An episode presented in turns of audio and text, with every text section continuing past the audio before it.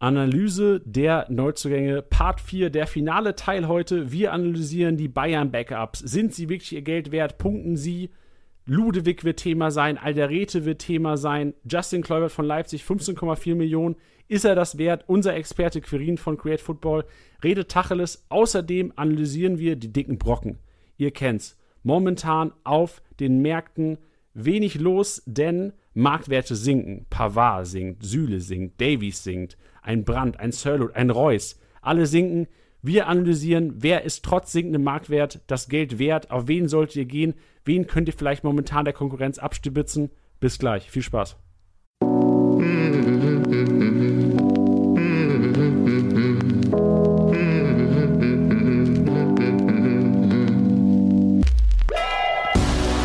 Spieltagssieger wie Sieger, der Kickbase Podcast.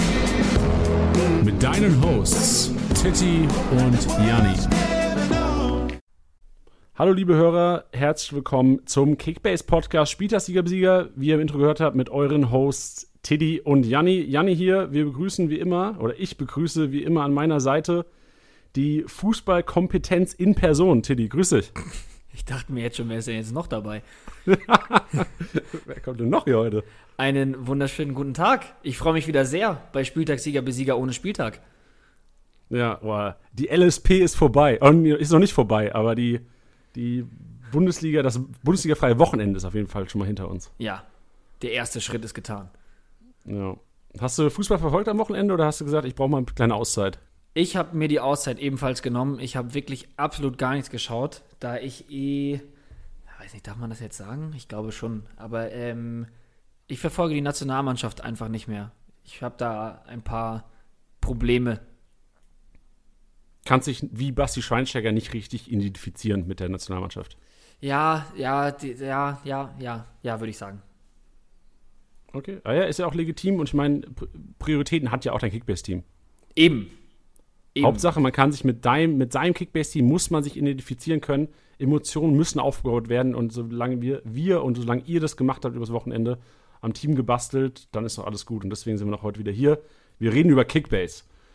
Ähm, bevor wir aber über Kickbase reden, müssen wir noch aus eigener Sache, ähm, und zwar gibt es eine kleine Umfrage und ähm, wir wären mega happy, Tilly, wir wären mega, mega happy, wenn ihr alle an der Umfrage teilnehmen würdet. Das ist echt eine kurze Umfrage, dauert pff, zeitlich drei bis fünf Minuten, je nachdem, wie schnell eure Finger sind.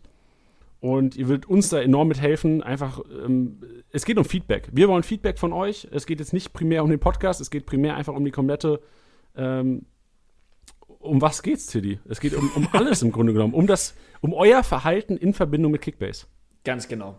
Ähm, wir sind natürlich in dem Umfrageprozess nicht involviert.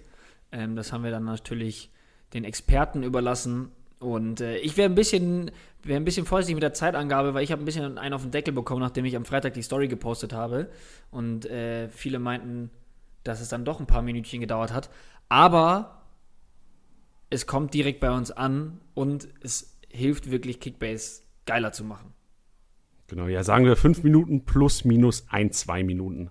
Ja. Wertvolle Zeit. Könnt ihr auch gerne, also ey, feel free. Wir haben das, ihr findet es auf der Base selbst, oben im Banner, also auf der Startseite von Kick. Wenn ihr Kickbase öffnet, seht ihr es oben.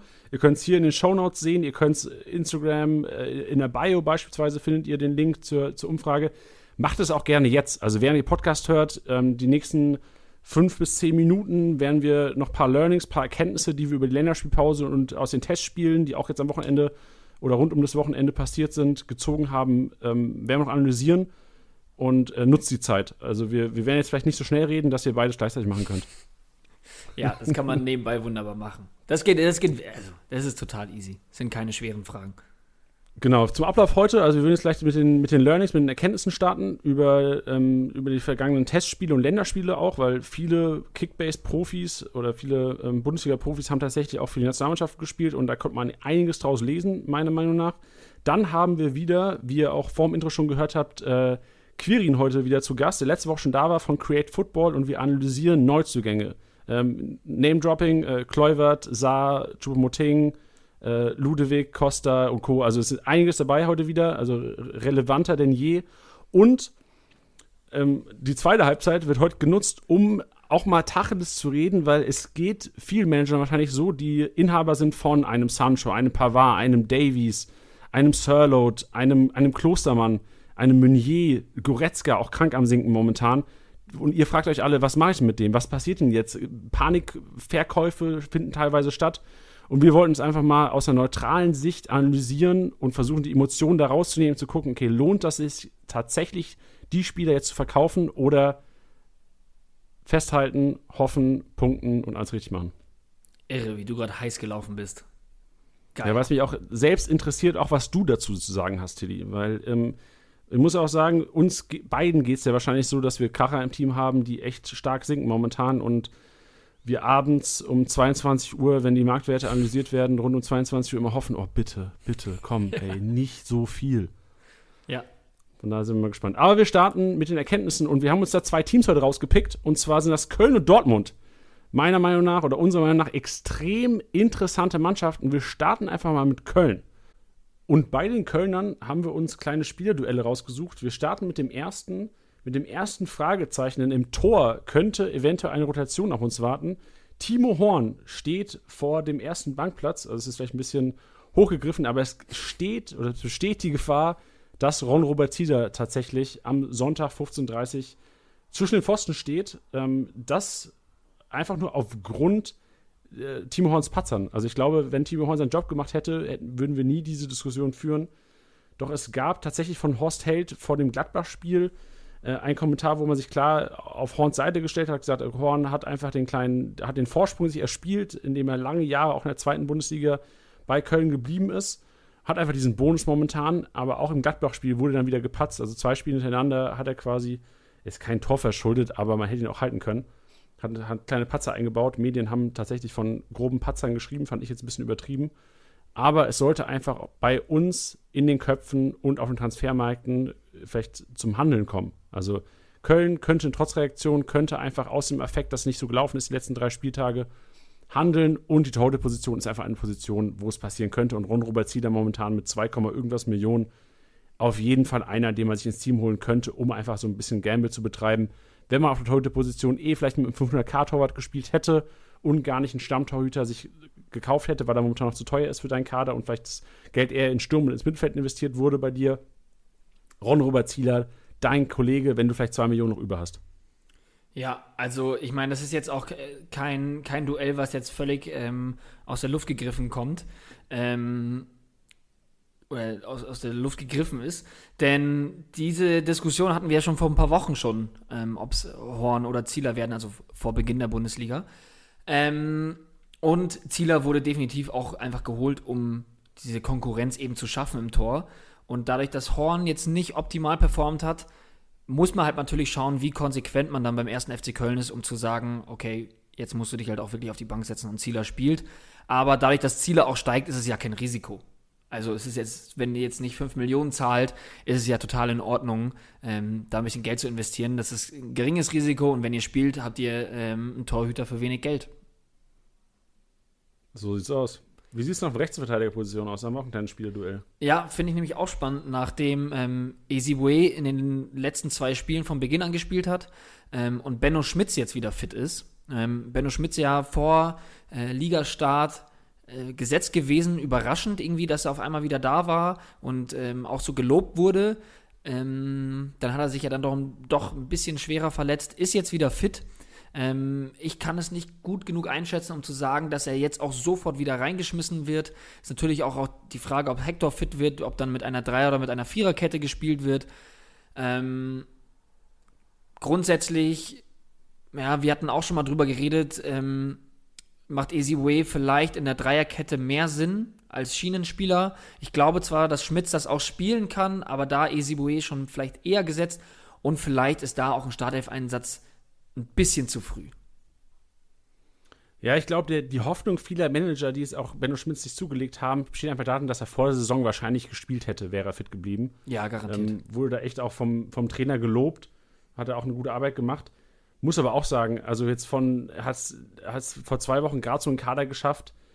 Startelf wäre vielleicht einfach nur so ein bisschen das Signal, dass man was ändert ähm, gegen die Frankfurter am, am, Sonntag, dass Köln so ein bisschen Umschwung schaffen will jetzt nach der Länderspielpause das könnte der einzige Grund sein, warum vielleicht Benno Schmitz schon am Wochenende äh, spielen sollte. Thematik Dreier- bzw. Viererkette auch sehr interessant für alle, die das Gladbach-Spiel nicht so verfolgt haben. Köln hat tatsächlich mit Dreierkette gespielt. In der ersten Halbzeit gegen Gladbach hat nicht so gut funktioniert, würde ich mal behaupten. Haben dann auch in der zweiten Hälfte wieder auf Viererkette umgestellt. Und daher auch die Hoffnung, also Sörensen hat gestartet ähm, für Köln in der Dreierkette, hat tatsächlich auch, obwohl ich das gar nicht so nachvollziehen konnte, auch Lob bekommen vom Trainer, war jetzt meiner Meinung nach jetzt kein Lichtblick da in der Verteidigung. Der Kölner Trainer hat ihn aber gelobt. Er gab auch, Daher auch die ähm, Hoffnung. Minuspunkte bei Kickbase, ja. Entschuldigung. Ja, kein Ding, das kannst du ja auch noch, weil äh, Kickbase bewertet ja auch die Spieler so, wie sie gespielt haben und nicht wie, wie der Trainer seine Spieler wahrscheinlich gerne sehen würde.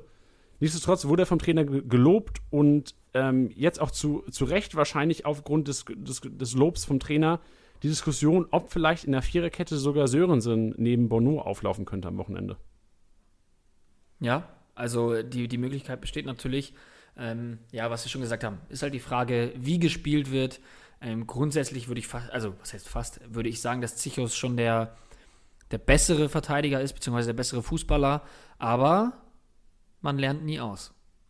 Ja, vor allem, wir haben, also es ist echt so, es, es, es gibt momentan keine günstigeren Spieler, die diese Startelf-Chance haben, als die, die wir jetzt auflisten. So ein Benno Schmitz kriegst du für 2 Millionen, ein Sörensen ist ein 500k-Spieler.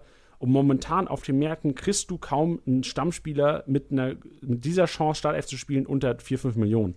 Ja, also, vor allem. Wir haben sie extra heute reingenommen, weil es einfach, weil sie momentan noch so günstig sind und weil dieser Gamble einfach besteht. Ich glaube halt auch, dass gerade so eine, eine wichtige Zeit ist, gerade mit der Länderspielpause. Drei Spieltage sind gespielt. Da kann man schon nochmal an den Spieltagen ordentlich ähm, Kohle bekommen haben. Dass jetzt auch gerade dieser Umbruch stattfindet von, ich verkaufe zwei Spieler und kaufe mir den größeren Brocken ähm, wenn man die Möglichkeit hat. Also, dass man ein bisschen Geld in die Hand nimmt, ein paar Spieler los wird und dann jetzt ein paar Lücken füllen muss. Und äh, lieber stelle ich mir einen, einen spielenden Benno Schmitz äh, für zwei Millionen ins Team als, ja, als vielleicht irgendjemanden, der, der gar nicht spielt oder einen 500k-Spieler äh, und habe noch ein bisschen Geld an der Seite.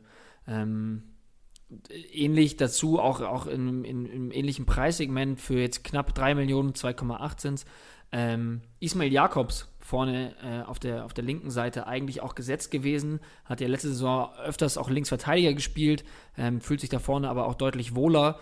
Ähm, ich erinnere mich da an ein Tor, wo er das Ding äh, so dermaßen in, in, ins kurze obere Eck geschweißt hat.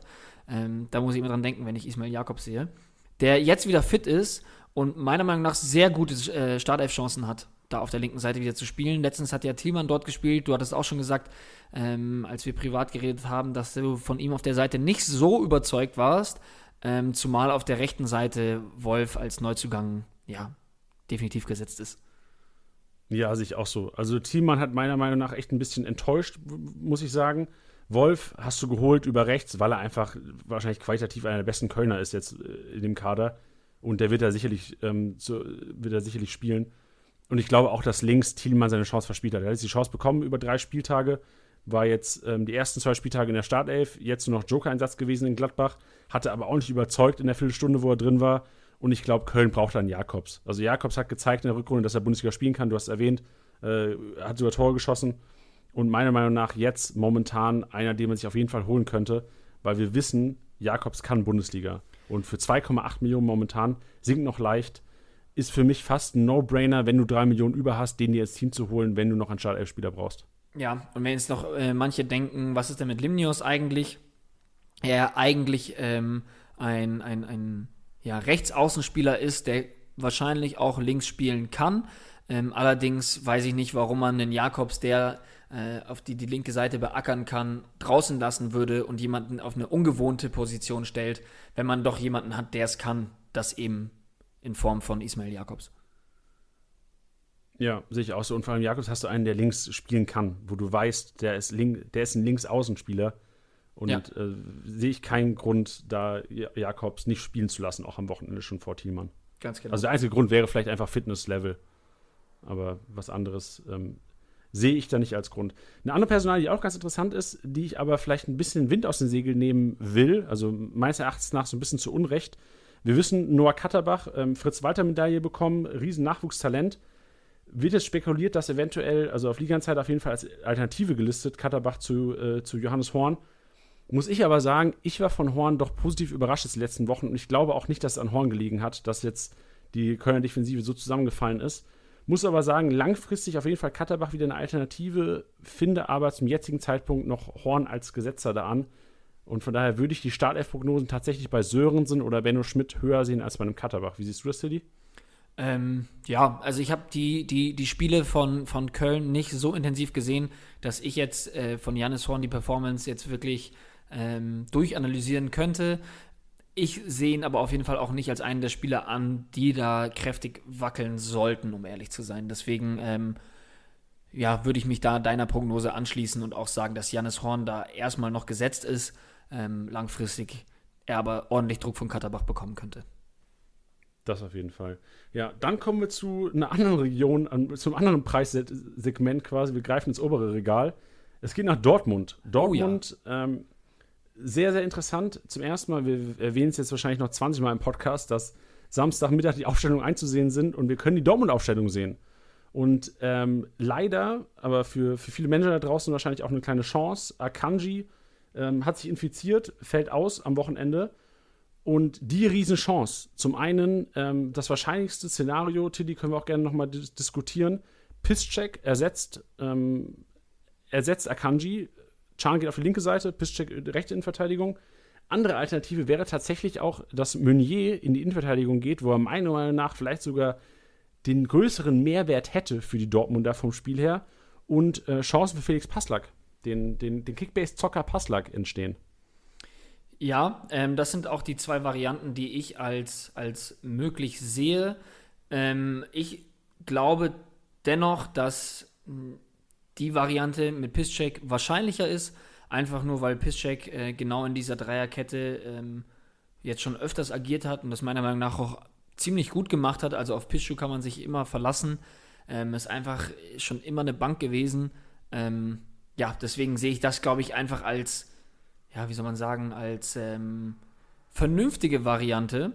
Ähm, dadurch, dass es auch gegen Hoffenheim geht, die eigentlich auch ganz gut dastehen, vor allem gegen den Kramaric, der absolut heiß läuft, auch jetzt in der Nationalmannschaft wieder getroffen, die Kroaten zum Sieg geschossen.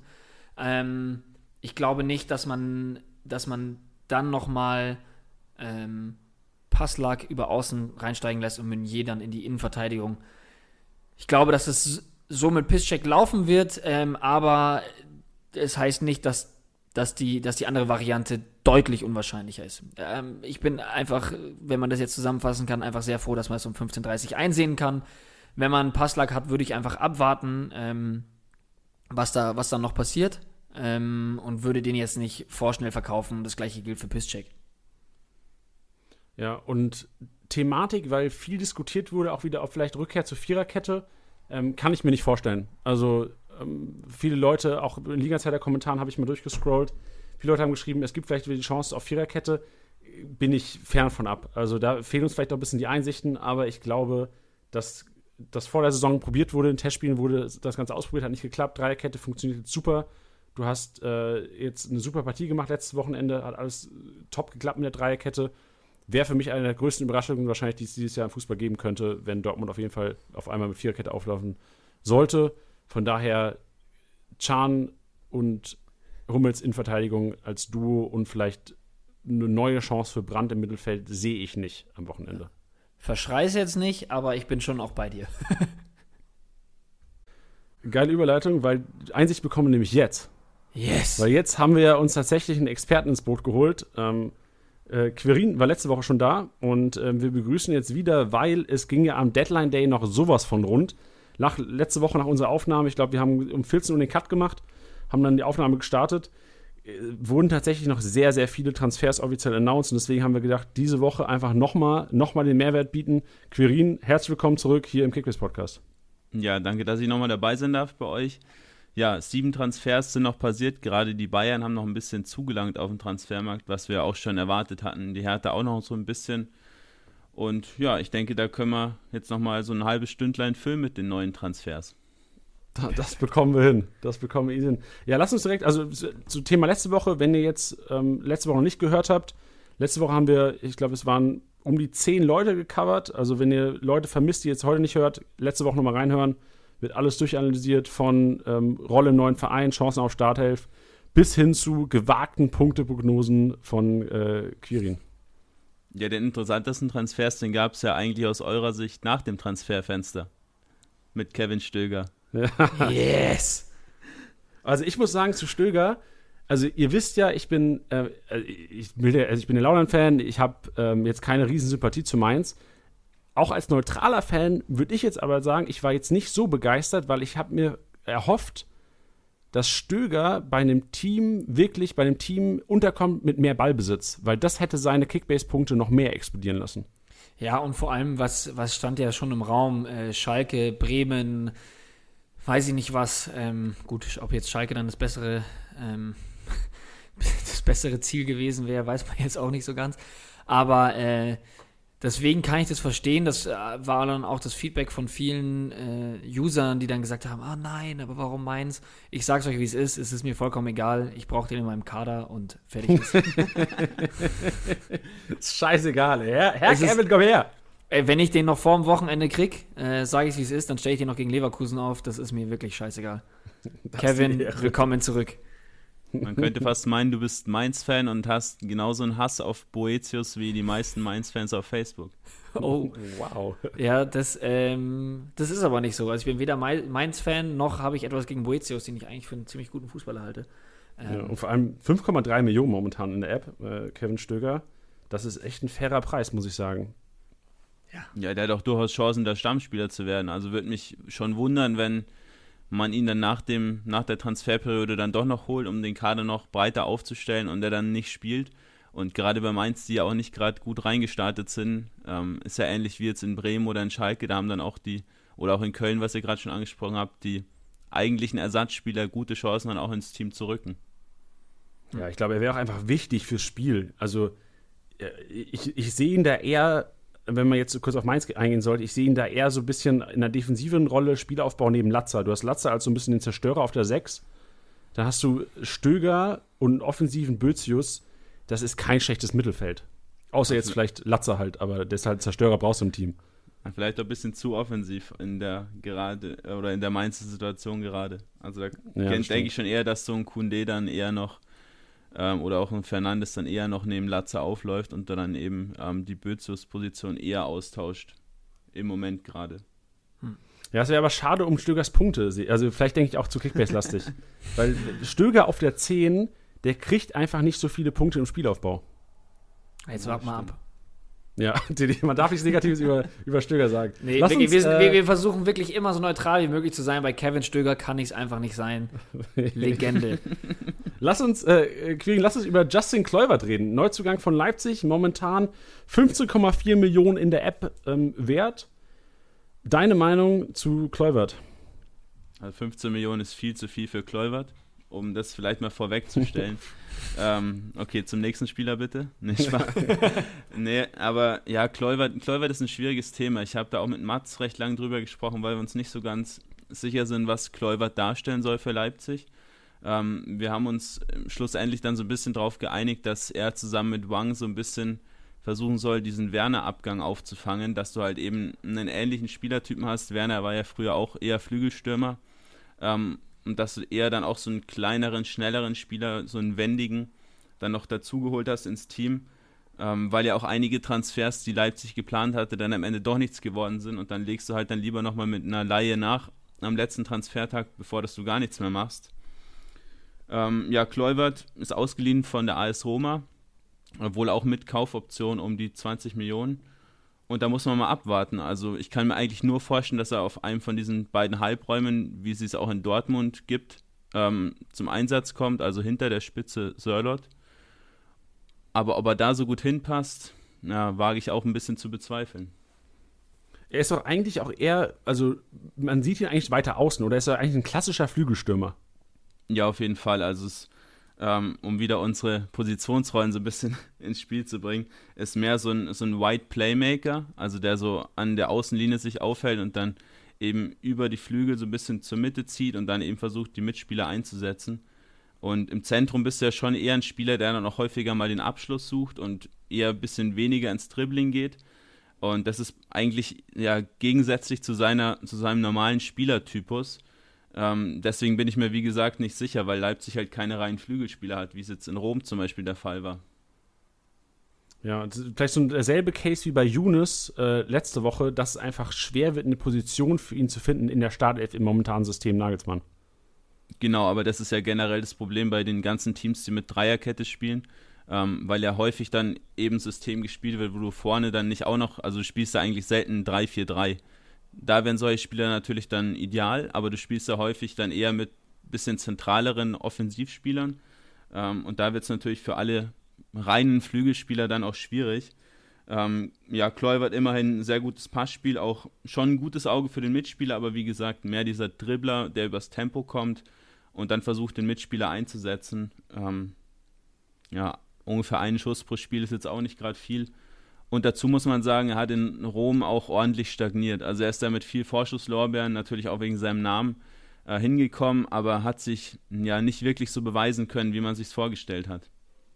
Wie sind denn seine Defensivqualitäten einzuschätzen? Weil der, der einzige Gedanke, den ich habe, wenn er jetzt nicht zentral spielen könnte, wäre ja vielleicht eine offensive Alternative für einen äh, momentan Haidara oder Mukiele oder halt Angelino auf der linken Seite.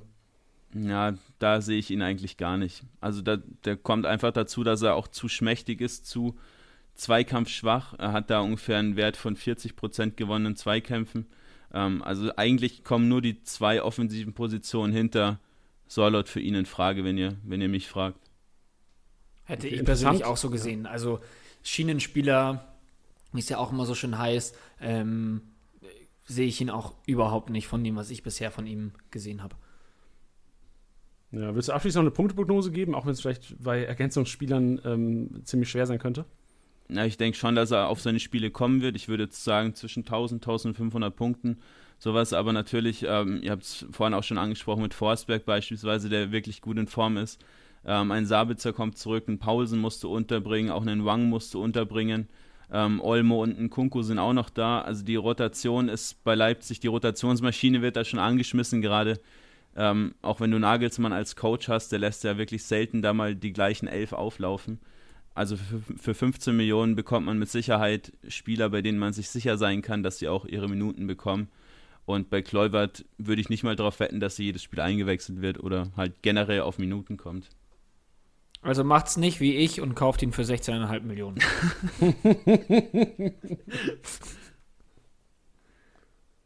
ja, Gut, äh, das wäre auf jeden Fall auch schon mal ein Learning, ähm, dass man äh, da jetzt äh, nicht die 20 Millionen overpayen muss. Ähm, kommen wir mal zum FC Bayern, weil da gab es ja auch Transfers, die auch für ein bisschen äh, Furore gesorgt haben, weil es viele auch nicht nachvollziehen konnten. Ähm, deswegen bin ich umso gespannter, was du jetzt dazu sagst, äh, Quirin, nämlich Buna Sar, wenn ich das richtig ausspreche. Sar, Sar. Sar, genau. Sar.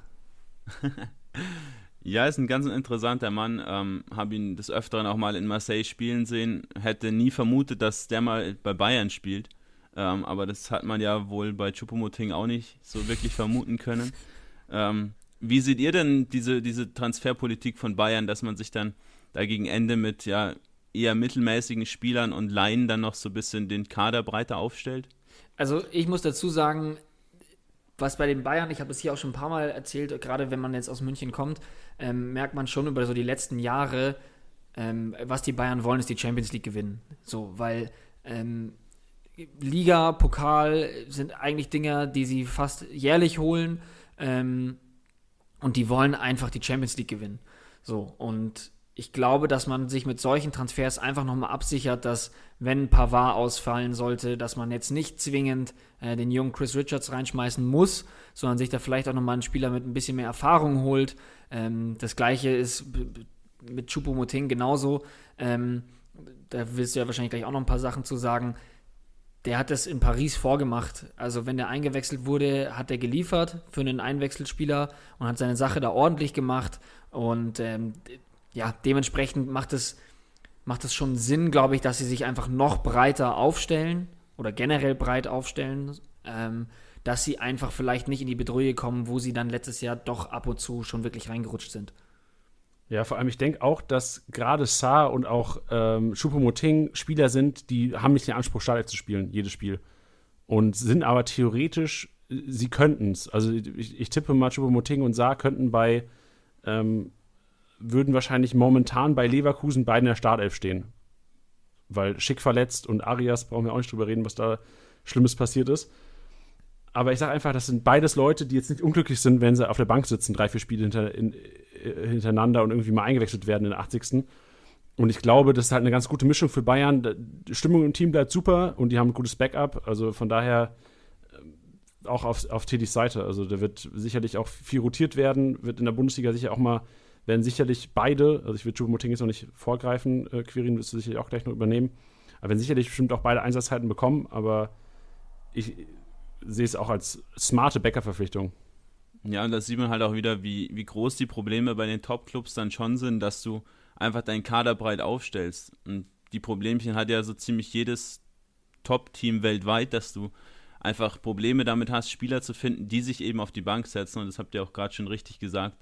Ähm, sehe ich ähnlich, dass du dann solche Spieler holst, denen ja, ist es egal, die hätten nie vermutet, bei so einem Club zu spielen, bekommen dann wahrscheinlich noch ein ordentliches Gehalt, ähm, spielen um, um große Titel mit und ein Choupo-Moting, also ja, ich meine, wenn du in Stoke spielst, rechnest du nicht unbedingt damit, dass deine nächsten Stationen Paris und Bayern sind. ähm, aber lass uns, lass uns ja kurz über Buna Saar sprechen, du hast ihn gerade schon, schon angesprochen. Ähm, genau, also Rechtsverteidiger, 28 Jahre aber auch schon, äh, kommt aus Marseille, mh, hat ungefähr 8 bis 10 Millionen Euro Ablöse gekostet, also ja, ordentlicher Preis, aber kann man auch durchaus mal bezahlen für ihn, ist ein ziemlich solider Verteidiger einen recht guten Defensiv-Zweikampf mit knapp 55% gewonnenen Duellen, auch in der Luft. Gar nicht so übel, obwohl er nur ja, knapp 1,80 groß ist. Ähm, macht sehr viele Tacklings, also hat recht, eine recht aggressive Zweikampfführung. Ähm, sieht deshalb auch des Öfteren mal eine gelbe Karte. Ähm, ansonsten offensiv, ja, ein bisschen schwierig einzuschätzen. Also er hat ungefähr die Hälfte seiner Karriere auch einfach als Flügelspieler gespielt ähm, hat aber eigentlich überhaupt keinen offensiven Impact. Also extrem schwache Flanken, ähm, extrem schwacher Torabschluss, neun Profitore in fast zehn Jahren sagen da schon alles. Das klingt ja fast ähm, nach meiner Statistik. Naja. ähm, also offensiv braucht man sich von ihm nicht so sonderlich viel erwarten. Jetzt nicht wie ein, wie ein Davies zum Beispiel auf der anderen Seite, der da ähm, auch viel ins Offensivspiel eingebunden ist.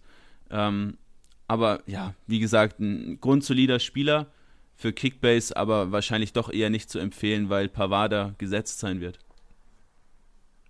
Wenn du jetzt auf Punktprognose eingehen solltest, was würde Saar, auch wenn man jetzt davon ausgeht, dass er ab und zu mal eingewechselt wird oder vielleicht zwei, drei Spiele von Anfang an macht in der Bundesliga, was würde er absahen?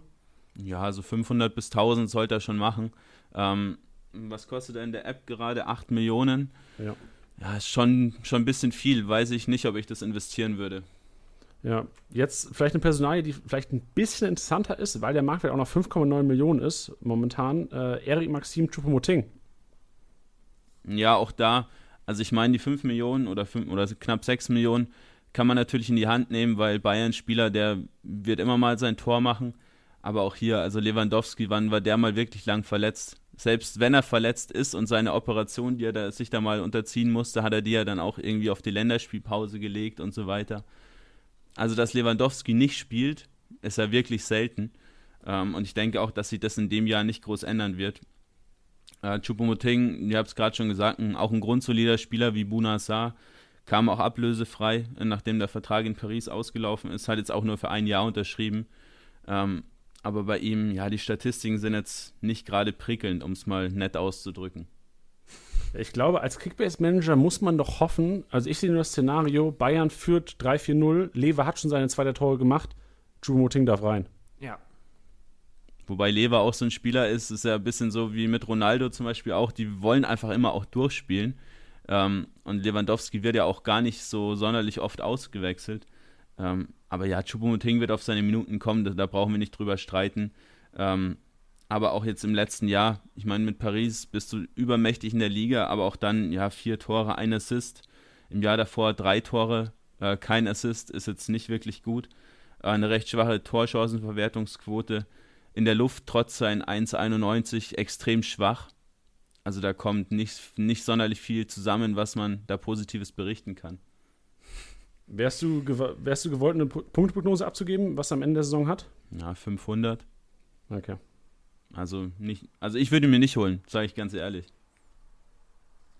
Ja, also ich bin der Meinung, also vielleicht, wahrscheinlich hast du mich auch ein bisschen umgestimmt mit dem Lewandowski immer durchspielen, da gebe ich dir recht, aber ich glaube einfach, dass Flick auch sieht, dass jetzt mit die Option mit den fünf Wechseln, dass es sehr wahrscheinlich ist, wenn Bayern weit vorne liegt, dass er trotzdem mal Lewandowski runter muss. Ja. Ähm, ich glaube, das ist die einzige Chance, dass dann vielleicht auch, dass man vielleicht ihn jetzt nicht dauerhaft im Team haben sollte, aber dass es Matchup bezogen, oder wenn ihr wisst, okay, am nächste Woche geht gegen Atletico, ähm, Lewandowski vielleicht jetzt angeschlagen am Wochenende. Ähm, Lewandowski wird ja wahrscheinlich trotzdem spielen, so wie es aussieht momentan. Aber wenn du weißt, es geht nächste Woche gegen Atletico und ähm, Bayern spielt Samstagabend und kann, Bayern führt 3-4-0, da kann ich mir schon vorstellen, dass ein Choupo-Moting reingeworfen wird. Ja, da kann ich nichts, nichts dagegen stellen. Also da wirst du schon recht damit haben. Also wie, wie gesagt, seine Minuten wird er bekommen, seine zwei, drei, vier Tore wird er auch machen. Ähm, aber so einen Spieler dann halt übers Jahr durchzuschleppen und dann zu gambeln, ist halt auch immer so eine Sache. Wenn man den Kaderplatz hat und auch das Geld über hat, äh, kann man das durchaus machen. Ansonsten, ja, wenn man, wenn man kadertechnisch ein bisschen limitiert aufgestellt ist oder auch geldtechnisch ein bisschen limitiert ist, dann eher Finger weg davon. Ja. Ich möchte jetzt noch auf einen äh, Spieler zu sprechen kommen, über den ich mich sehr gefreut habe. Ich glaube, ihr müsst bei Create Football auch eine neue Kategorie einführen. Das sind, die nennt sich dann einfach nur Titty-Spieler.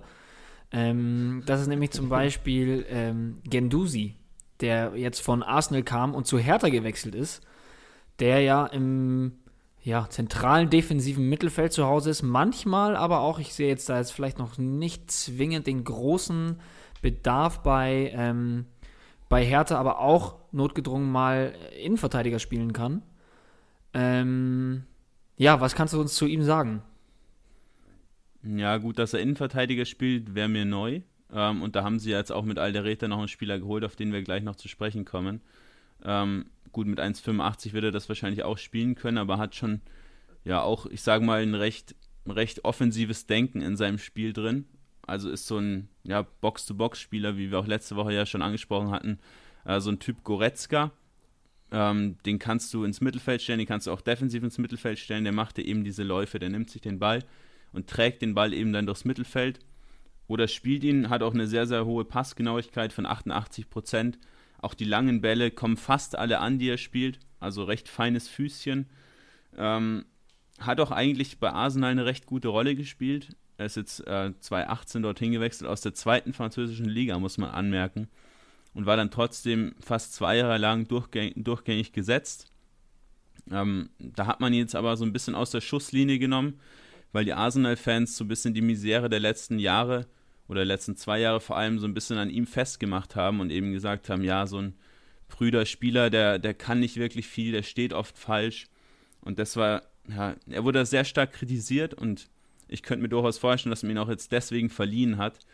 Gerade auch, weil man jetzt Thomas Partey ja noch dazu geholt hat in den Kader, dass man ihm einfach so ein bisschen die Zeit gibt, sich zu entwickeln. Ist ja auch erst 21 Jahre alt, aber schon trotzdem, also viel Potenzial, aber auch viel Kritik schon einstecken müssen. Ähm, und wird Hertha da aber trotzdem mit Sicherheit weiterhelfen. Und siehst du da sein, sein Potenzial ähm, bei einem Stammspieler bei Hertha oder sagst du eher langfristig gesehen reicht es nicht? Ähm, also langfristig auf jeden Fall. Ist ja nur ein Jahr ausgeliehen, von daher so langfristig bleibt er dann ja leider nicht im Team. Ähm, vorerst denke ich, dass der Rieder weiterhin neben Toussaint spielen wird eben weil der Rieder ja dieser erfahrene Spieler ist. Du hast jetzt zu viele Talente da im Team, so viele Neuzugänge, da kannst du nicht ähm, alles umbauen. Aber gibt Gendouzi noch drei, vier Wochen Training, dann kann ich mir durchaus vorstellen, dass er da der Rieder aus der Stammelf verdrängt. Hm. Und äh, jetzt übernehme ich Jannis unangenehmen Part. Traust du dich eine Punkte, Punkteprognose äh, zu äußern? Ja, da gehe ich sogar recht hoch, weil ich eben denke, dass er ja, vielleicht so ab dem siebten, achten, neunten Spieltag dann Stammspieler wird. Und ich mir auch durchaus vorstellen kann, wenn er dann im Team ist, auch nicht mehr rausrotiert wird. Mhm. Ähm, vielleicht mal ab und zu zum, zum Schonen, ähm, wobei man ja auch keine, keine Doppelbelastung hat. Ähm, aber ich würde schon sagen, 1500, vielleicht sogar mehr, ist durchaus drin für ihn. Stark. Das klingt doch schon mal vielversprechend. Ähm, dann lass uns jetzt über einen reden, der momentan wahrscheinlich die Kickbase-Community spaltet. Und zwar geht es um äh, Ludewig, den Neuzugang der Schalker. Und ähm, bevor du, Quirin, ähm, zur Analyse übergehst, müssen wir vielleicht noch ein bisschen was klarstellen, also das heißt klarstellen, Aufklärungsarbeit leisten. Und zwar ist Ludwig ähm, in der App selbst als Mittelfeldspieler gelistet mh, mm, und äh, ist bei Schalke aber als Rechtsverteidiger eingeplant. Und ähm, es kamen jetzt sehr viele Nachrichten rein und ähm, kleine Diskussionen, warum das denn so sei. Und wir von, wollen von unserer Seite einfach mal aufklären, dass wir ähm, die Spielerdaten über unseren Dienstleister Opta beziehen. Das heißt, wir haben ihn tatsächlich als Mittelfeldspieler ähm, bekommen und quasi dann in die App eingepflegt. Und ähm, für alle, die jetzt hoffen, dass er noch als Abwehrspieler, ähm, dass die Positionen noch geändert werden, das wird nicht passieren. Also Positionsänderungen wird es bei uns nur im Sommer geben. Das, äh, zu der Aussage stehen wir und da, dabei bleiben wir auch. Und wenn jetzt Leute, die natürlich schon Ludwig teilweise im Team haben, ihn auf einmal dann in der Abwehr haben und die Formation nicht mehr aufgeht, wäre auch teilweise unfair. Von daher müsst ihr, äh, müssen wir mit Kevin, äh, mit Kevin, mit äh, Ludwig im, im Mittelfeld arbeiten. Ganz genau, sehr schön gesagt. Ja, was auch in Barnsley des Öfteren gespielt hat. Also die haben da so ein bisschen rotiert zwischen Viererkette und Dreierkette.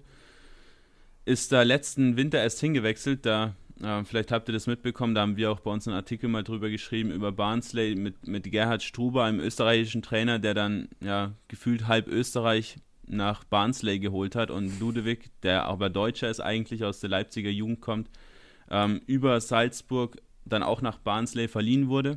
Und da hat man jetzt die Laie, die eigentlich noch bis nächsten Sommer gewesen wäre, abgebrochen und hat ihn stattdessen nach Schalke verliehen.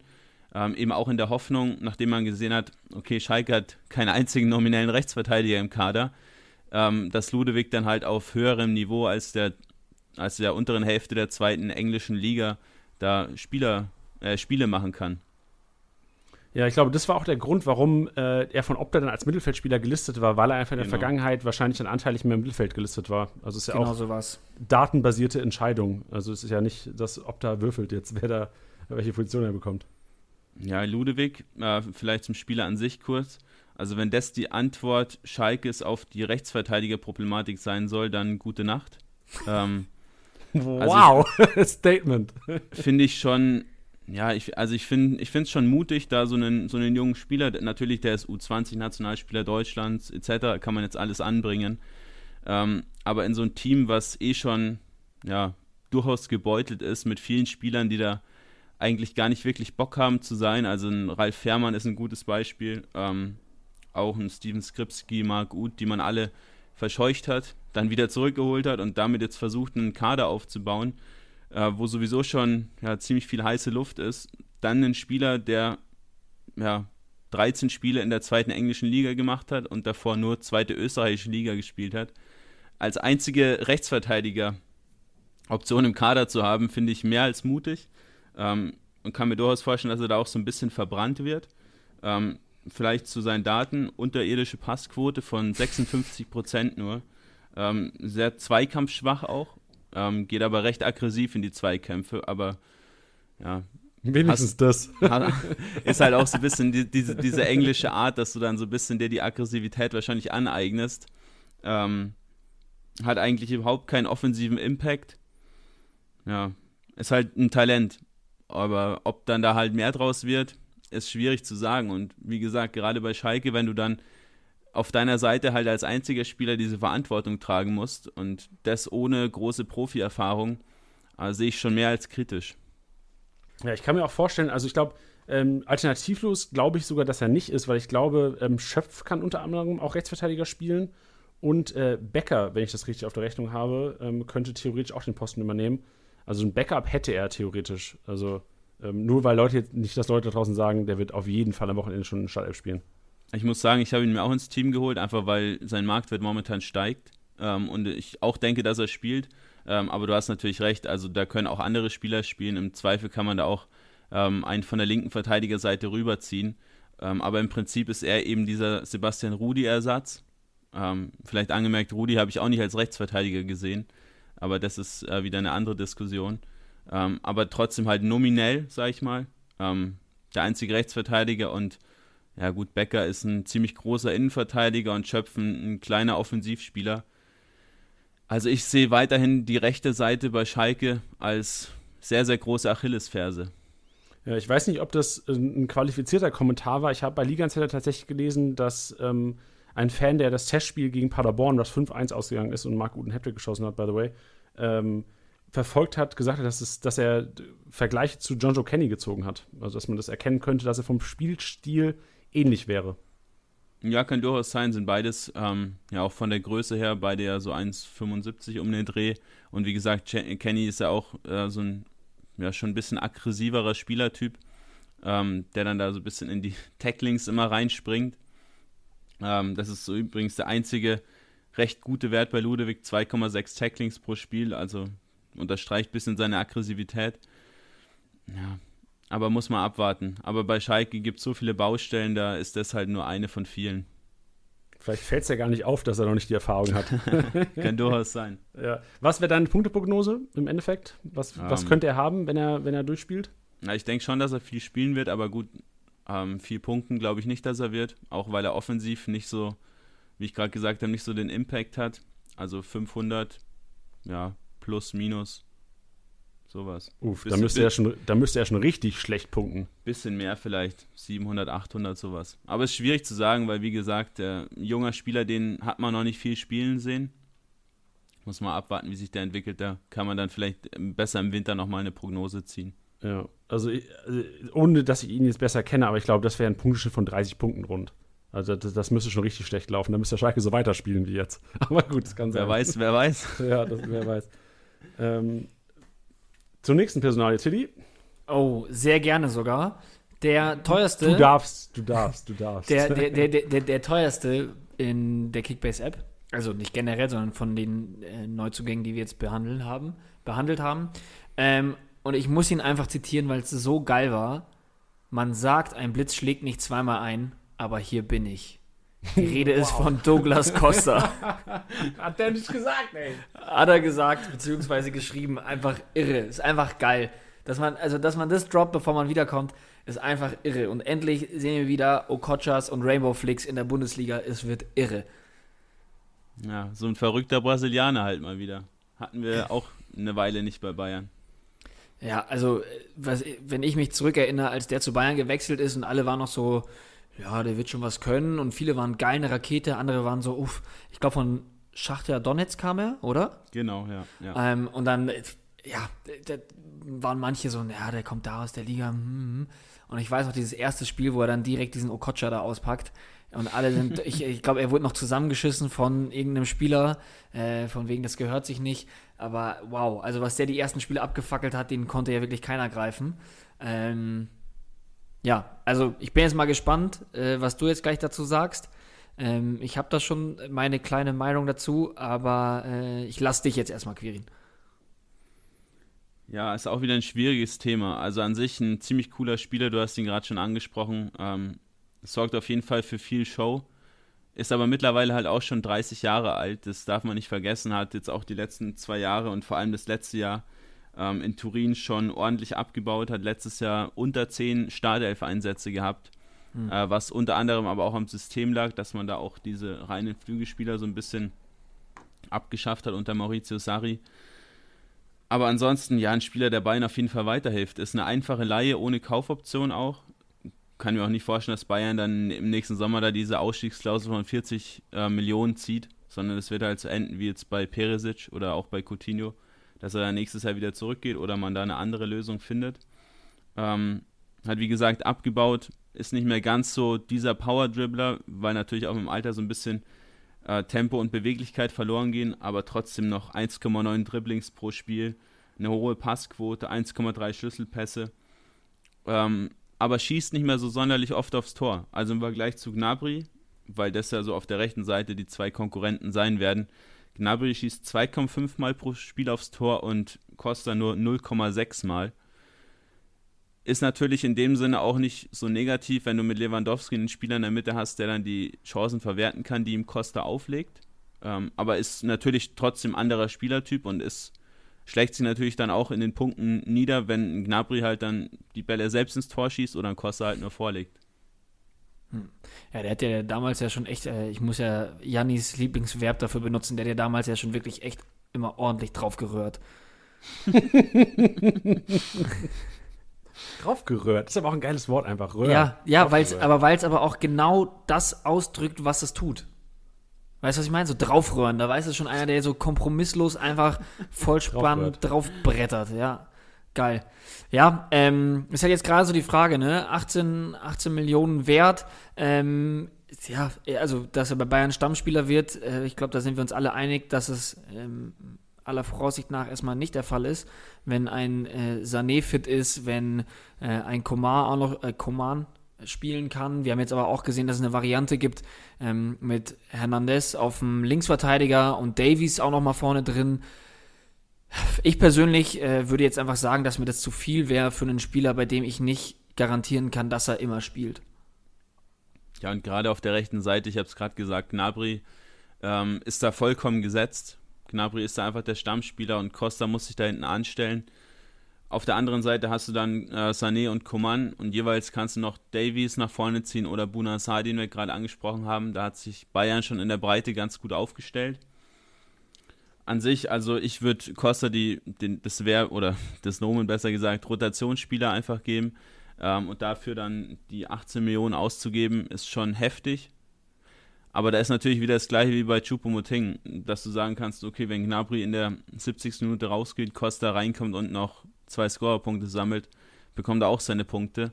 Aber vielleicht kann man die 20 Millionen oder die 18 Millionen, die er kostet, auch in einen richtigen Stammspieler besser investieren.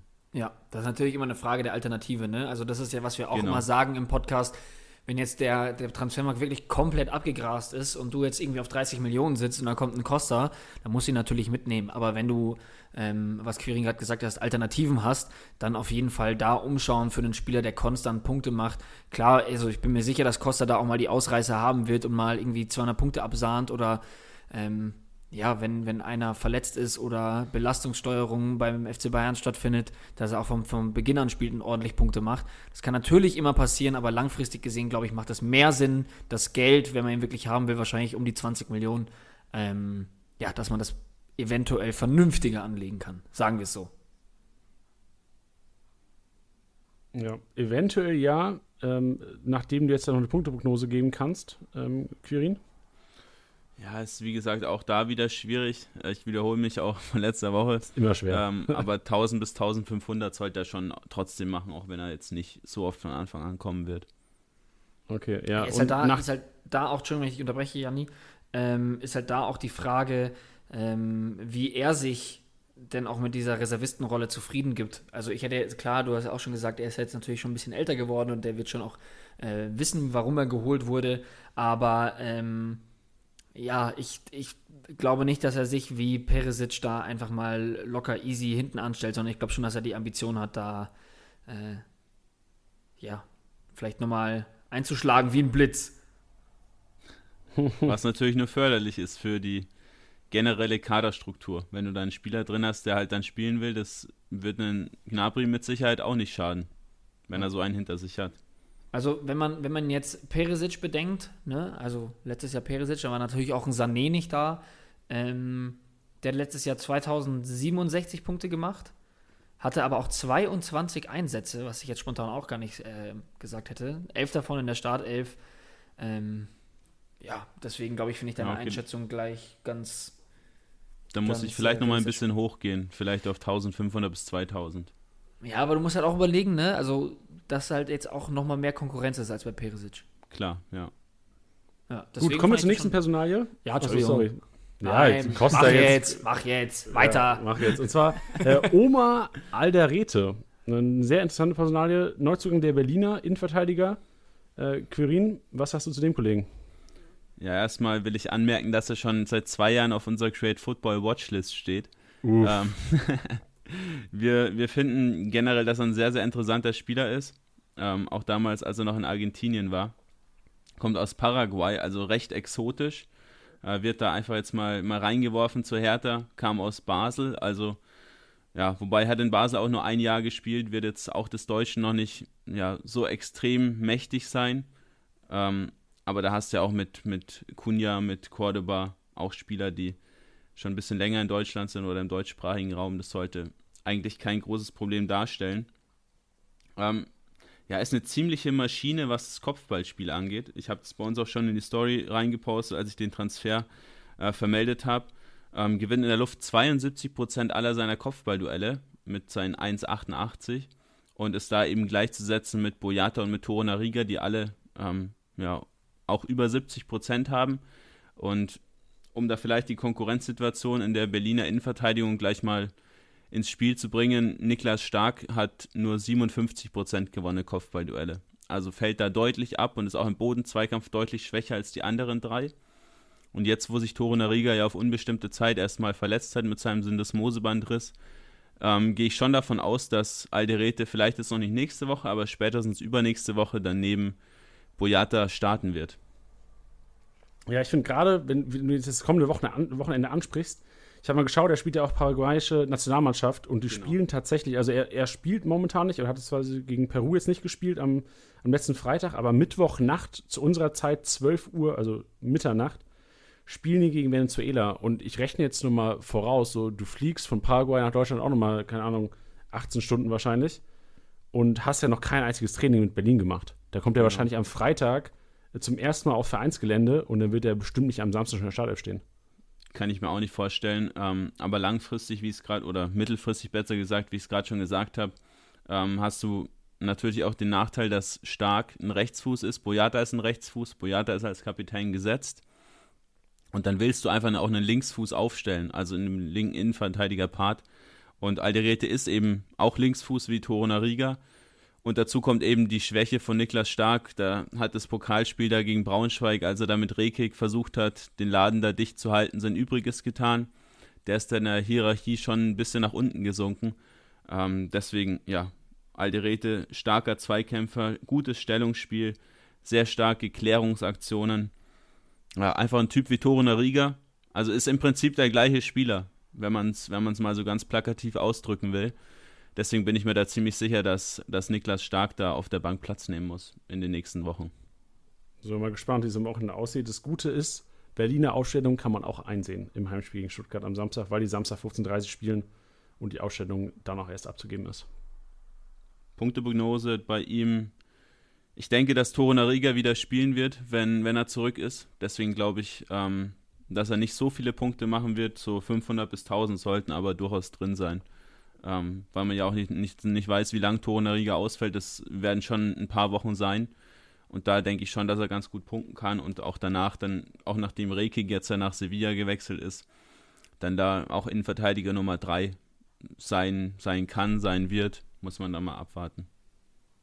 Sehr gut. Perfekt. Dann ähm, haben wir ein bisschen was abgefrühstückt gerade. Also wir sind durch mit den ganzen äh, Analysen der Neuzugänge. Und uns bleibt nur zu sagen, vielen, vielen Dank, Kyrin. Vielen, vielen ja, Dank. Ebenso, Dankeschön. Ähm, vier Folgen mit uns und euch. Wir hoffen, dass es euch allen viel Spaß gemacht hat, euch viel Input gebracht hat für, für die nächsten Wochen.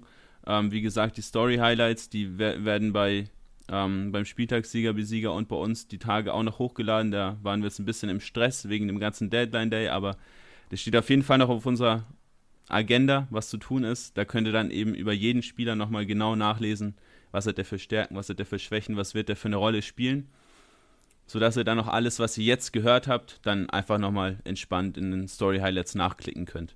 Und das Geile ist ja tatsächlich, äh, das soll man vielleicht auch erwähnen, tatsächlich von allen. Also alle von Spieler, allen, genau. die hier von Create Football im Podcast analysiert wurden, gibt es komplette äh, Nacktheit. Also Daten werden offengelegt, es wird alles in die Stories geballert. Also von daher zieht euch die Stories rein, Create, Create Football auf Instagram oder auch gerne Spieltagsbesieger äh, auch auf Instagram, Freunde. Super. Dann Perfekt. bedanke ich mich ja, und, und wünsche dir, ja, ich wünsche dir vor allem auch viel Erfolg in Kickbase. Ja. Also, ähm, du hast ja schon gesagt, Mats, der die ersten zwei Folgen gemacht hat mit uns, äh, gilt zu schlagen dieses Jahr in eurer Liga. Ja, nachdem ihr euch nicht getraut habt, bei uns in der Liga anzutreten. Uff, ich, Seitenhieb. Uff. Ja, da fällt uns gar nichts Schlagfertiges. Äh, ja, können wir nicht sagen. Also, nee, kann man nicht halt, sagen. Wir sind halt Schisser, da sind wir Schisser. Dass euch beiden mal nichts einfällt. Ja. ja. das nee, Problem ist, wenn wir da abkacken nächstes Jahr und ihr dann reinkommt im Podcast wieder und sagt, ey, Teddy vorletzter, Janni letzter, dann können wir keinen Podcast mehr machen, weißt du? Dann wird der Laden zugesperrt. Richtig, ja. da glaubt uns keiner mehr ein Wort. Alles klar, Jungs, macht's gut. Danke, vielen lieben Dank. Ja, Mach's gut. Dankeschön. Tschüss. Ciao. Ja, und äh, kommen wir jetzt zur zweiten Hälfte. Und zwar nachdem äh, Quiri. Nochmal eine Stunde obendrauf. noch eine Stunde. Nee, keine Sorge. Wir machen jetzt noch, noch schön Viertelstunde knackig Über die dicke Fische reden wir noch ein bisschen, über den nächsten Spieltag. Und dann ist auch gut. Matchday Challenge noch ein bisschen und dann fertig, Freunde. Dann könnt ihr, könnt ihr Wer Millionär die Mannschaft gucken heute Abend. Wow. wow. Paid. Paid Advertisement. Wahnsinn. Ja, Tilly, wie ist es? Ähm, ich red, wir haben eine kleine Liste zusammengestellt. Es geht primär um die großen Marktwertverlierer. Momentan, also wenn ihr euch fragt, warum die sinken, vielleicht erstmal die Erklärung. Es war jetzt Länderspielpause, ähm, es war kein Wochenende dazwischen, wo die Ausstellung abzugeben ist. Viele Manager sind einfach enorm im Minus. Und ich glaube, das ist einfach so der Hauptgrund momentan, warum so Leute wie ein Sancho, ein Pavard, Süde, Davies, klar gibt es auch viele Leute, die jetzt sagen, okay, die könnten öfters rausrotieren. Bei Sancho war ein bisschen Ungewissheit. Aber der primäre Grund wird einfach sein, dass jetzt die Leute kein Geld mehr haben. Also alle, die jetzt Panik sagen, sagen, sag mal, seid ihr dumm, warum verkauft ihr denn Sancho? Ich glaube tatsächlich, Sancho wird gar nicht mehr so oft verkauft. Sancho wird einfach nicht mehr so oft gekauft, weil teilweise, wenn ihr kleinere Ligen habt, wo, ähm, wo tatsächlich wenig Geld im Umlauf ist und ähm, einfach kein Geld mehr da ist, kann Sancho nicht gekauft werden. Von daher glaube ich, dass das momentan der Hauptgrund ist. Also kurz zur Erklärung der Marktwerte. Ja, sehe ich ähnlich. Und vor allem gerade bei, bei Spielern wie Sancho, der letztes Spiel gar nicht gespielt hat, wenn ich mich jetzt, äh, wenn ich jetzt keinen Quatsch erzähle. Genau. Ähm, Bei Feiern, das ist, bei Tammy Abraham. Stimmt. Ähm, da, da, war, da ist dann halt natürlich auch immer die Sache, dass Leute, ähm, was ich ja letzte Woche auch schon gesagt habe, die sich jetzt nicht 24-7 mit äh, Kickbase befassen, die schauen dann ins Spielerprofil, ins Spielerprofil rein, sehen, oh, der hat ja letztes Spiel gar nicht gespielt, äh, vielleicht werde ich den los, vielleicht ähm, kaufe ich den nicht. Ähm, was ist da überhaupt los? Ähm, das sind immer so Faktoren, die gerade in der Länderspielpause immer ausschlaggebend sind. Ja. Genau, und vor allem ist es ja auch irgendwann eine Kettenreaktion. Also Kickbase ja. ist ja auch so, egal wie viel Experte du bist, du musst einfach meistens, gerade was Marktwerte angeht, einfach mit der Masse gehen. Und wenn, wenn Sancho teilweise nicht gekauft wird auf den Märkten, fängt der Marktwert an zu sinken. Und dann ist natürlich, ähm, verkauft der Erste, äh, es ist ein Schneeballeffekt. Je mehr verkauft wird, desto mehr musst du natürlich auch drüber nachdenken. Und wenn du nicht felsenfest davon überzeugt bist, dass du Sancho halten willst, verkaufst du ihn auch, äh, Marktwert sinkt weiter. Und von daher ist es so ein bisschen ein Schneeballeffekt. Und ich glaube auch, um jetzt das schon mal vor, vorwegzunehmen, alle, die jetzt stark sinken, werden auch bis Freitag weiter so sinken. Also es wird ähm, ja. keine große, es wird nicht weniger. Also gerade so ein, ein Davies, ein Sancho, ein Pavard, ihr müsst jetzt einfach, wenn ihr euch dazu entscheidet, die zu halten, müsst ihr den Schmerz mitgehen. Auf jeden Fall. Möchtest ähm, du ähm, wir werden jetzt anfangen? hier keine, also wir, wir, werden kein, ja genau, ich will kein, wir werden kein Rezept heute aussprechen. Wir werden, also ihr müsst euch danach entscheiden, wenn ihr euch jetzt fragt, okay, ich weiß nicht, was ich machen soll, ich bin überlegen, ob ich einen Pavard, einen Davies, Klostermann, einen Sirlot, einen Reus, Meunier, Goretzka, Thuram verkaufe, um einfach Geld zu sichern. Ähm, das müsst ihr natürlich im Endeffekt entscheiden. Unsere Prognose oder unsere, unser Ratschlag wäre einfach nur, macht es von eurer Liga abhängig. Also es ist immer eine Frage von Alternativen. Wenn ihr jetzt, also Sancho würde ich nicht abgeben, bin ich ganz ehrlich, Tilly, geht's dir da anders? Ähm, ja, nee, eigentlich ist er einfach zu geil. Er ist einfach zu geil. Also genau, ich verstehe, dass man mit dem Gedanken. Zu viel MVP-Potenzial. Ja, also es ist, es ist halt, die, es ist der Gamble so, weil was wir vorhin schon gesagt haben oder was ich gesagt habe, ich weiß jetzt nicht, ob ich ihn jetzt direkt am Wochenende wieder in der Startelf sehe. Es ist ein bisschen schwierig, aber ein Sancho äh, muss spielen. Also der ist, der ist, das, der ist so geisteskrank. Ähm, da glaube ich nicht, dass sie den jetzt auf der, auf der Bank schmoren lassen. Ich verstehe es aber, dass man bei einem Marktwert von knapp 50 Millionen sagt, hey, dementsprechend möchte ich da aber auch die Punkteausbeute und eine Stamm, äh, Stammplatzgarantie haben. Dann bin ich wieder bei den Alternativen, weil wenn ich dann einen Spieler habe in dem Preissegment, der von Beginn an spielt, dann würde ich tauschen, aber grundsätzlich ähm, würde ich einen Sancho nicht verkaufen. Genau, also es ist immer eine Frage von Alternativen. Und gerade wenn du sagst, ich will für mein Geld jemanden haben, der spielt, was ich mehr verstehen kann, sind die Leute, die sagen Pavard, Süle, Davies. Auch wenn, also wahrscheinlich alles drei ähm, sehr sichere Stammspiele, also Davies und Pavard auf jeden Fall sicherer als Süle momentan. Aber Leute sagen hier auch, es gibt jetzt einfach für beide, du hast Hernandez auf der linken und du hast Saar und eventuell sogar einen Richards, äh, Richards auf der, auf der rechten Seite. Der Ritchie. Es gibt einfach jetzt im, der Ritchie, es gibt einfach im Fall immer wieder, es gibt vor jedem Spieltag wirst du dir Gedanken machen, oh, es könnte eventuell sein, dass Pavard rausrotiert. Und ich glaube, das ist auch der Hauptgrund, warum einfach zu Alternativen ähm, gegriffen wird momentan.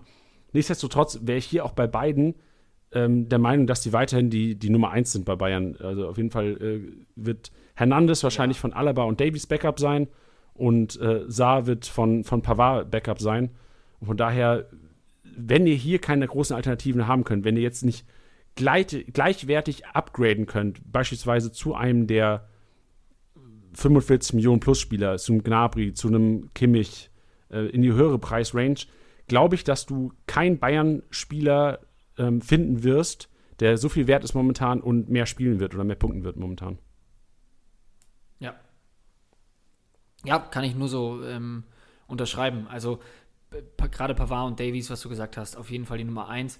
Süle ist so ein bisschen schwierig. Ich habe ihn auch in einer Liga. Ähm, ja, da bin ich auch irgendwie am Schauen. Ich halte ihn deswegen eigentlich nur, weil ich auch sage, ähm, ich habe keine andere Alternative. Also ich habe keine anderen Spieler, die gerade auf dem Markt sind oder die aller Voraussicht nach noch auf den Markt kommen. Da hätte ich auch schon mit dem Gedanken gespielt, ähm, ihn zu verkaufen, einfach weil es viel Gamble ist, gerade in der Innenverteidigung von Bayern. Boateng macht seine Sache irgendwie immer gut, hat jetzt vor allem auch in der Bundesliga viel gespielt.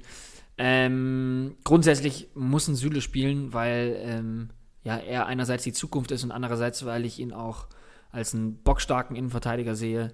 Aber ich persönlich würde bei Süle, nachdem wir ihn jetzt gerade auch erwähnt hatten, ähm, ja, mich nach einer Alternative umschauen, weil das einfach, glaube ich, bei Bayern noch ziemlich wild wird. Also Boateng, ja, Alaba, glaube, also Süle, Hernandez, Süle, ja. das ist schon nicht wenig. Ja, ich glaube, Alternativen, wir haben auch so eine kleine Rubrik jetzt, also Alternativen sollte man sich vielleicht überlegen, wenn ihr wegkommt von den Spielern und echt ähm, gleichwertige Alternativen findet, so Süle, Klostermann, Brand auch tatsächlich. Wer jetzt noch an Brand festhält, ähm, sollte eventuell langsam die Hoffnung aufgeben. Ähm, das wären so die drei Spieler, wo man sagen würde, okay, jetzt vom Kapital lösen und eventuell was Neues finden. Weil Klostermann, ich hätte jetzt gesagt, vor der Meldung heute, er ist auch angeschlagen momentan, hat Knieprobleme. Ähm, es gibt einfach Leute wie Konate, der zurückkommt und der Anspruch hat, auch Startelf zu spielen. Du hast einen Orban, der super performt hat. Und ähm, es gibt einfach, die Gefahr wird größer bei Klostermann. Und ähm, wir wissen, Leipzig-Aufstellung können wir sehen am Samstag. Aber ich glaube, wenn da Alternativen auf dem Markt sind, Brand, Süle auf jeden Fall reagieren. Klostermann könnte man eventuell noch abwarten bis Samstag. Ja. Hast du sehr schön zusammengefasst. Ja, ich würde noch zwei Leute ähm, abschließend nennen wollen: Sirlot und Reus mhm. ähm, die auch sehr stark sinken momentan. Und ähm, um das vielleicht vorwegzunehmen, weil viele auch immer sagen, Jani Tilly halten ihre eigenen Spieler. Ich habe beide nicht im Team. Ich weiß nicht, geht's dir? Hast du einen von dem Team? Nein. Okay, sehr gut, da können wir es sagen. Ich bin Riesenfan von beiden und ich finde momentan, beide sind viel, viel zu günstig. Ein fitter Sirlot, der jetzt äh, fast bei 100% ist, Nationalmannschaft, Norwegen getroffen, Haaland aufgelegt, super Partie gemacht, wird bei Leipzig, weil er einfach, wir haben es mit, äh, mit Quirin letzte Woche besprochen, dieser Abschlussspieler ist, der einfach mal draufzimmert, so ein bisschen Haaland-Style, braucht Leipzig ungemein da vorne. Und ich bin davon überzeugt, dass der Kollege Startelf spielen wird, wenn nicht sogar vielleicht schon am Wochenende für Paulsen. Langfristig auf jeden Fall. Und dasselbe gilt für Reus. Ein fitter Reus, ein Captain, wird auch spielen. Der wird langfristig wahrscheinlich wieder einen Renner auf die Bank äh, rotieren, weil er einfach in jungen Jahren sehr wahrscheinlich noch nicht die Konsistenz oder die, die Konstant hat, da jedes Wochenende zwei Bälle aufzulegen, zwei Tore die Konsistenz. aufzulegen. Die Konsistenz, die hat er vielleicht, die Konstanz aber nicht. Ja, ja, aber wie gesagt, ich wollte beide einfach nur mal hervorheben, dass sie einfach jetzt für den Marktwert momentan noch extrem günstig sind. Und wenn ihr die Chance habt, ich selbst habe es in meiner Liga versucht, es war leider nicht möglich, aber ähm, weglotsen von Leuten, die vielleicht nicht dieses Wissen haben, nicht diesen Trust in die beiden Spieler haben und zu sagen, ey Freunde, willst du, der Marktwert sinkt, du brauchst auch Geld, hier ist mein Geld, gib mir den Spieler, hab ein schönes Jahr. Ja, also genau du hast so es, nein, du hast es, du hast es perfekt zusammengefasst. Also ich, ich hätte es, kann es nur so unterschreiben, wie du es gerade gesagt hast. Also ähm, mittel- oder langfristig sehe ich, ähm, äh, kurz- oder mittelfristig so rum, äh, sehe ich Sörlot auch in der, in in der Startelf, ähm, hat jetzt auch wieder für Norwegen getroffen. Und was du auch gesagt hast, ähm, Reus wird so Gas geben, äh, wenn der jetzt nochmal die Chance haben sollte, von einem, von einem ähm, von einem Turnier wie eine Europameisterschaft sich dafür nochmal für die Nationalmannschaft zu bewerben, ob er das überhaupt noch muss, aber ähm, da brennt er so krass drauf, dass der, glaube ich, nochmal richtig performen wird. Ja, vor allem 34 Millionen. Wann war Marco Reus, wenn er so fit günstig, war? Ja. Also, also ist echt sehr, sehr günstig momentan. Und ähm, günstiger kriegst du keinen, der so gut punktet, wenn er fit bleibt. Natürlich, das Gamble habt ihr immer mit. Also Marco Reus kann sich, ihr wisst es alle, kann sich schnell verletzen, aber Risiko gehen, Punkte einheimsen, wird sich geil anfühlen, wenn du es machst. Ja. Gut, nächster Spieltag. Wir haben jetzt oft genug gequatscht, dass 15.30 erst die Ausstellungen abzugeben sind. Ich hoffe, der letzte weiß jetzt auch. Also Freitag 20.30 könnte weiter im Minus sein, das ist kein Problem. Und wenn ihr da übrigens nochmal noch- Zweifel habt, Entschuldigung, Ja. wenn ich unterbreche, wir haben ja auch diesen wunderbaren Countdown in der App, der euch das anzeigt. Wenn du auf Bundesliga gehst, siehst du bei Ja. den Begegnungen unten einen Countdown bis zum nächsten Spieltag. Und der zeigt dir auch an Dö, dö, Samstag dö, dö. 15.30 Boah, vier Stunden, äh, vier Tage, 21 Stunden habe ich noch. Ja. Ich auch, lustigerweise. Ne. ja. Aber ähm, was, was wir jetzt schon aufstellen können, was wir fertig machen können, ist die Challenge. Es gibt natürlich wieder die Matchday Challenge, die vierte. Und da wäre noch wichtig zu wissen, wann sind denn die Marktwerte fix? Ja, also da ist es äh, grundsätzlich so, dass jeden Montag die Marktwerte angepasst werden im Challenge-Modus, im normalen Modus natürlich auch. Aber ähm, von dem Moment an gelten sie für die komplette Woche sozusagen. Das heißt, die haben letzten Montag stattgefunden, aber werden es auch heute wieder tun. Ähm, das wird wieder abends passieren, wie sonst auch. Wir legen uns da ja bei der, bei der Uhrzeit nicht komplett fest, weil das immer variieren kann, aber grundsätzlich um 22 Uhr rum. Und diese Werte zählen dann für den nächsten Spieltag, die heute quasi gesetzt werden. Dabei ist nämlich sehr wichtig, wenn ihr nämlich letzte Woche ähm, so, so eifrig wart und gesagt habt, geil, ich baue mir jetzt mein Team zusammen, checkt es bitte nochmal, ob ihr jetzt nicht äh, im Minus seid. Checkt es einfach ab und ähm, ja, wünschen wir euch viel Glück. Ja, gehst du auf spezielle Teams am Wochenende? Hast du dich schon schon ein bisschen vorbereitet? Ja, ich habe bis jetzt nochmal abgewartet. Ähm, ich habe hab schon so ein bisschen zusammengestellt. Das muss ich mal kurz aufmachen. Ähm, nee, also ich habe ich hab keine, keine spezielle Taktik jetzt, weil die letzten Male habe ich sehr, sehr ähm, zerdacht. Ich glaube, dass ich dieses Mal einfach straight nach Bauchgefühl gehe und einfach die Mannschaft aufstelle, die ich als erstes mir gedacht hätte. Okay. Ich werde es so machen, kann, ich auch gerne mal offenlegen, wie ich daran gehe. Ich werde tatsächlich auf, ähm, auf Bayern setzen. Also Bayern-Bielefeld sehe ich als wahrscheinlich einer der Spiele, wo du als Bayern-Spieler, auch wenn du keine Torbeteiligung hast, am meisten Punkte kannst, einfach wegen Ballbesitz. Ja. Ich werde so viele Bayern-Spiele wie möglich auf, aufstellen und dann tatsächlich mit Berlinern und Freiburgern auffüllen. Das war so mein Take, äh, ist, oder das ist mein Take für die Matchday Challenge. Also so viel Geld wie möglich für Bayern verbraten, so viel Bayern wie möglich in der Startelf haben und dann günstige Freiburger, günstige Berliner, die man auch dann entspannt am Samstag 14.30 Uhr aufstellen kann, wenn man weiß, dass sie auch in der Startelf stehen. Ist auch eine gute Taktik. Also das ist, äh, ist glaube ich, auch im Bauchgefühl mit drin, dass wenn man sich da die Matchups anschaut, dass man da dann schnell äh, mal einen Gnabry aufstellt oder ähnliches. Genau. Jetzt kurze Frage, Titi. Was machst du als erstes, wenn du heute nach Hause kommst? Also, du nimmst ja wahrscheinlich gerade von daheim aus wegen Homeoffice. Aber was machst du äh, als, nach Feierabend als erstes heute? Ähm, äh, die die Kickbase-Umfrage natürlich. Na so. Und, und danach? auch lobend. Geile Antwort, Titi. Geil. Ähm, weil nicht abgesprochen. Danach hat es mich ja leider einfach wieder gepackt, ich muss es so sagen. Äh, ich werde wahrscheinlich meine Playstation anschmeißen und äh, Yes. 27 Stunden an meinem, äh, an meinem Team rumwerkeln bei Ultimate Team, um dann ein Spiel zu spielen.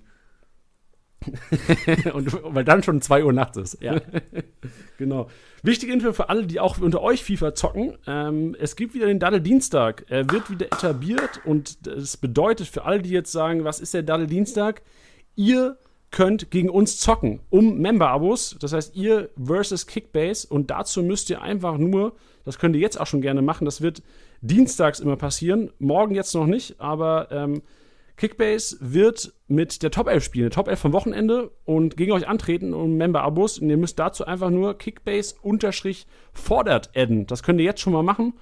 Und dann wird das Ganze live auf YouTube passieren in den nächsten Wochen. Ähm, Sehr wahrscheinlich, wir legen uns noch nicht fest, aber quasi ähm, morgen in der Woche, wenn ihr, je nachdem, welchen Tag ihr das hört, ähm, heute der 12.10., wird das Ganze wahrscheinlich zum ersten Mal live gehen und dann habt ihr die Chance, gegen uns zu daddeln. Und ähm, wichtig wäre dafür eigentlich nur, also von Vorteil wäre ein Ultimate Team. Wir können natürlich auch ein Freundschaftsspiel machen, Aber wenn ihr FIFA, Playsy, Ultimate Team zockt, seid ihr auf jeden Fall auf der guten Seite. Ja, ich hoffe ja, nachdem wir in der vergangenen Saison beim Daddeldienstag wirklich kein Geld reingesteckt haben, ähm, bin ich mal gespannt, ob wir uns dann eine Top 11 nach dem Wochenende leisten können. Aber wir geben alles. Wir geben echt alles. Also Kickbase unterstrich fordert adden. Wir nehmen es natürlich auch ähm, an, weil wir wollen ja auch daddeln gegen euch. Richtig Bock. Und wir verteidigen die Member-Abos, Tilly. Dieses Jahr wird nichts verschenkt. Die, das, dieses Jahr wird mein Jahr. Quote, jeder Kickbase-Manager da draußen. Ja, allerdings. genau. Ja, sehr schön. Also, Tilly, hast du es nochmal angesprochen, die Umfrage. Wie gesagt, wenn ihr es noch nicht gemacht habt, könnt ihr gerne die Umfrage machen. Findet ihr in der Bio, auf dem Banner oder hier in den Show Notes. Überall. Und sonst bleibt es eigentlich nur zu, überall. Ihr findet sie überall. Und am Kopfkissen. Sonst bleibt es nur zu sagen, vielen, vielen Dank fürs Reinhören. Hat uns wieder riesen Spaß gemacht. Heute wahrscheinlich ein bisschen wildes Wirrwarr. Wir haben es versucht, so strukturiert wie möglich zu machen. Aber es war einfach viel. Wir hatten viele Themen, die gefordert waren, konnten jetzt nicht alles unterbringen, aber haben, glaube ich, so viel reingepackt in die eine Stunde 15, wie nur möglich waren. Ja, das war ja auch für den jetzigen Zeitpunkt sehr relevant. Dementsprechend, glaube ich, ist das in Ordnung.